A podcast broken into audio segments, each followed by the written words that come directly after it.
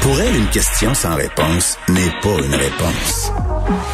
Geneviève Peterson. Cube Radio.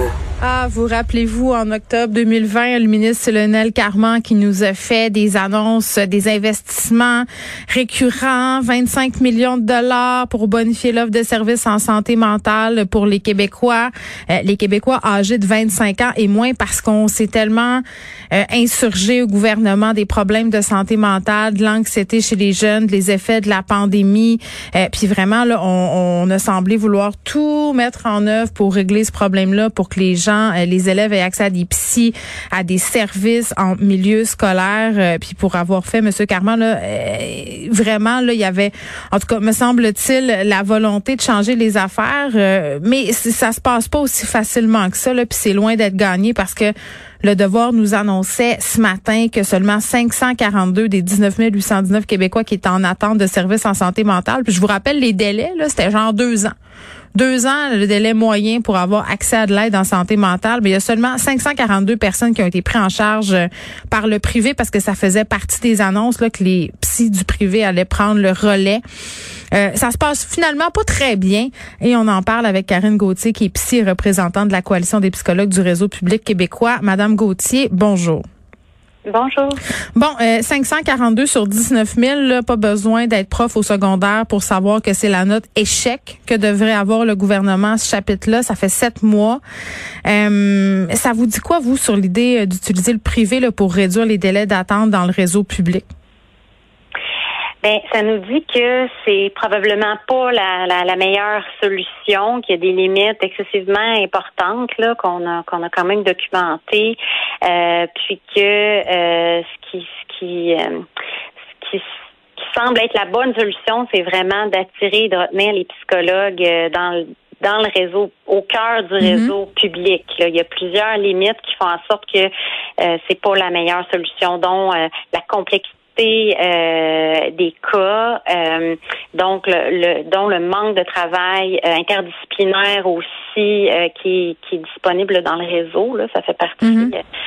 dans tous les milieux du réseau. Oui, oui. Puis la dernière fois qu'on s'était parlé, Madame Gauthier, je vous l'avais dit, puis je le pense encore. Mettons que moi je suis psy, là. Puis tu sais, je pense à moi, là, puis à ma qualité de vie. Ça me tente pas d'aller travailler dans le réseau public là où je peux pas choisir mes horaires, là où c'est moins payant, là où je peux pas avoir un champ de spécialité où je vais devoir toucher à tout. Tu sais, à un moment donné, on a l'impression que les psychologues au privé sont égoïstes puis veulent s'en mettre plein les poches, mais tu sais, même moi, je le ferais ce choix-là parce que c'est pas tentant d'aller au public. C'est la croix et la bannière, c'est le manque de ressources, c'est des étudiants, t'étais tout seul. Mais en même temps, il y a quand même beaucoup là, même de doctorants qui veulent venir travailler dans, dans le réseau public là comme mais pourquoi ils vont euh, pas? Mais il manque de reconnaissance, c'est ça. Mais, mais ben, pour, pour, garder espoir, là, tu sais qu'il y a quand même une volonté, euh, parce qu'on est formé, on a un doctorat, on aime ça, les, les, la complexité finalement. Là. Donc, euh, mm-hmm. donc il est 75% des étudiants qui disent qu'ils veulent venir dans le réseau, là, mais juste 25% qui viennent, par exemple. Ben parce que la paye est pas au rendez-vous, puis les horaires non plus. Tu vas avoir une famille, tu sais, tout ça là, ça fait partie de l'attraction de l'affaire. Oui, tout à fait. Il y a un manque, dans le fond, c'est un, c'est un manque de, de reconnaissance là, mm. euh, que les que les que les doctorants rapportent, que les, les gens qui s'en vont aussi là, euh, euh de, de, de, salarial et aussi de la reconnaissance d'expertise puis de l'autonomie professionnelle mm. qui font en sorte que que les gens malheureusement euh, quittent ou viennent carrément pas là, dans, dans le réseau euh, dans le réseau public. Ça c'est une chose qui peut peut-être expliquer Madame Gauthier, mais est-ce qu'il n'y a pas aussi peut-être une chasse gardée? Parce qu'on voit que certains SUS font pas appel au privé même s'ils pourraient euh, le faire. est-ce qu'en en, un sens le système de santé publique est réfractaire à ce type de changement là, c'est-à-dire à faire appel au privé?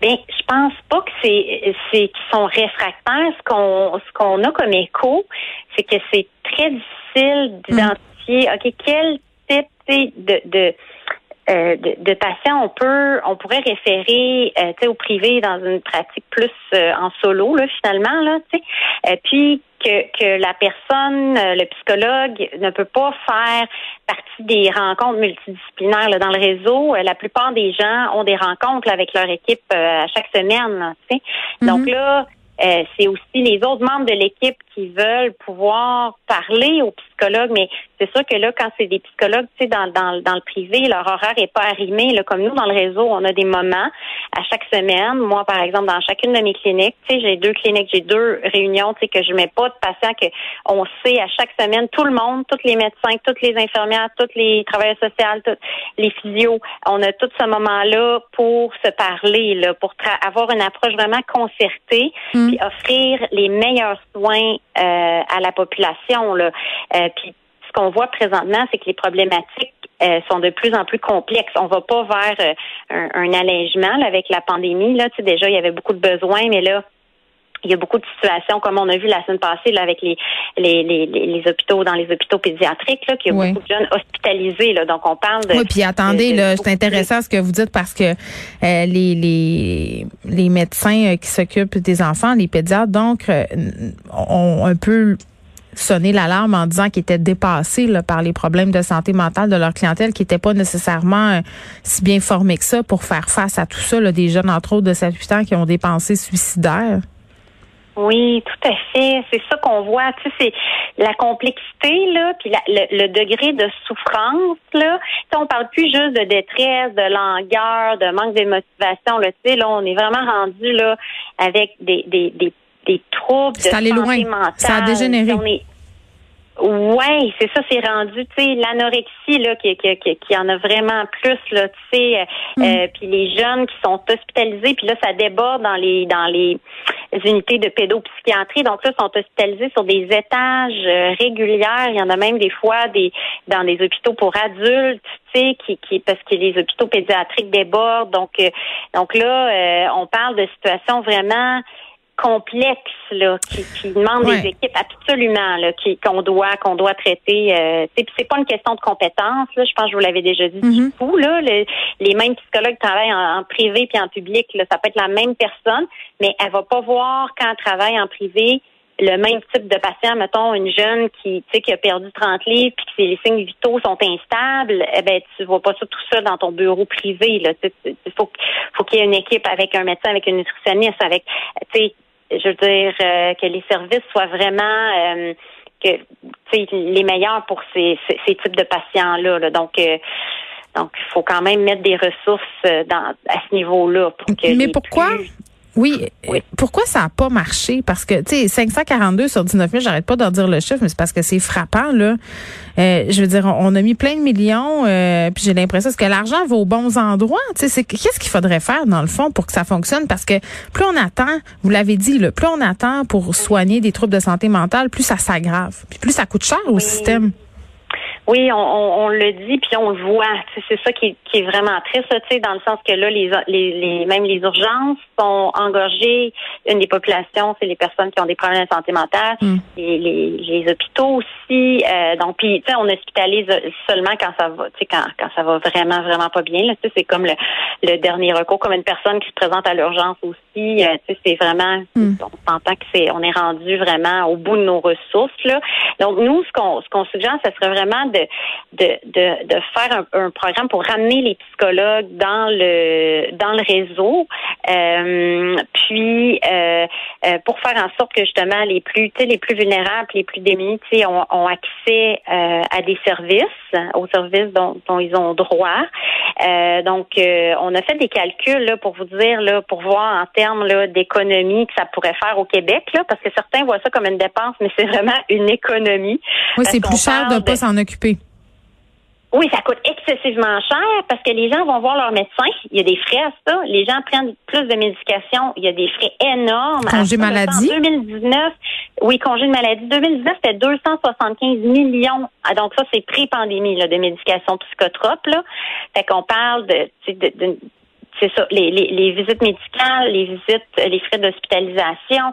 Donc, nous, on a fait des calculs euh, avec engagé 450 psychologues euh, dans le réseau de nouveau avec les augmentations de salaire là, pour euh, pour faire en sorte que les gens viennent là, de, de 30 mm-hmm. On arrivait à 155 millions, mais avec euh, juste calculer comment on sauverait en visite à l'urgence, hospitalisation puis les visites médicales. Puis on a été très là basé sur des recherches puis c'est vraiment très conservateur là, dans nos pourcentages que ça pourrait diminuer là, de, des visites à l'urgence puis tout ça. Puis on arrive quand même à 339 millions là. Donc là, le retour sur investissement serait comme 184 millions. Là. Puis là, on parle qu'on a vraiment plus de psychologues. Puis que 425, ça serait assez. Pardon? 425 psy de plus dans le réseau, ça serait assez pour arrêter l'hémorragie. Ça semble euh, peu. Ben, on parlait de 400, ouais, 450. 450 là, on disait que, tu sais, environ là, qui, qui, euh, qui sont manquants. Euh, euh, tu sais, c'est sûr que ça serait, ça l'aiderait grandement. Là. Parce que là, il y en manque.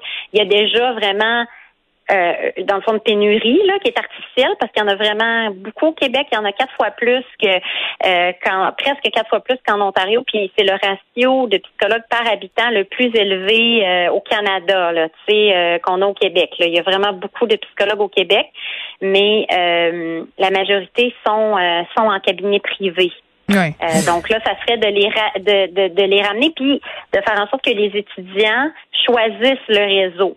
Donc, euh, donc on pense qu'avec 450, ça serait vraiment un bon, euh, hmm. un bon début. Est-ce que c'est suffisant? Je peux pas vous garantir à 100%, mais on pense que ça serait vraiment, ça aurait vraiment un effet là pour euh, au niveau des services là en santé mentale. Bon, c'est une job aussi de relations publiques en, quelque sorte. Il faut rendre ça attrayant, puis il faut mettre les moyens pour que ça le soit. Karine Gauthier, merci, qui est psy, présidente de la coalition des psychologues du réseau public québécois.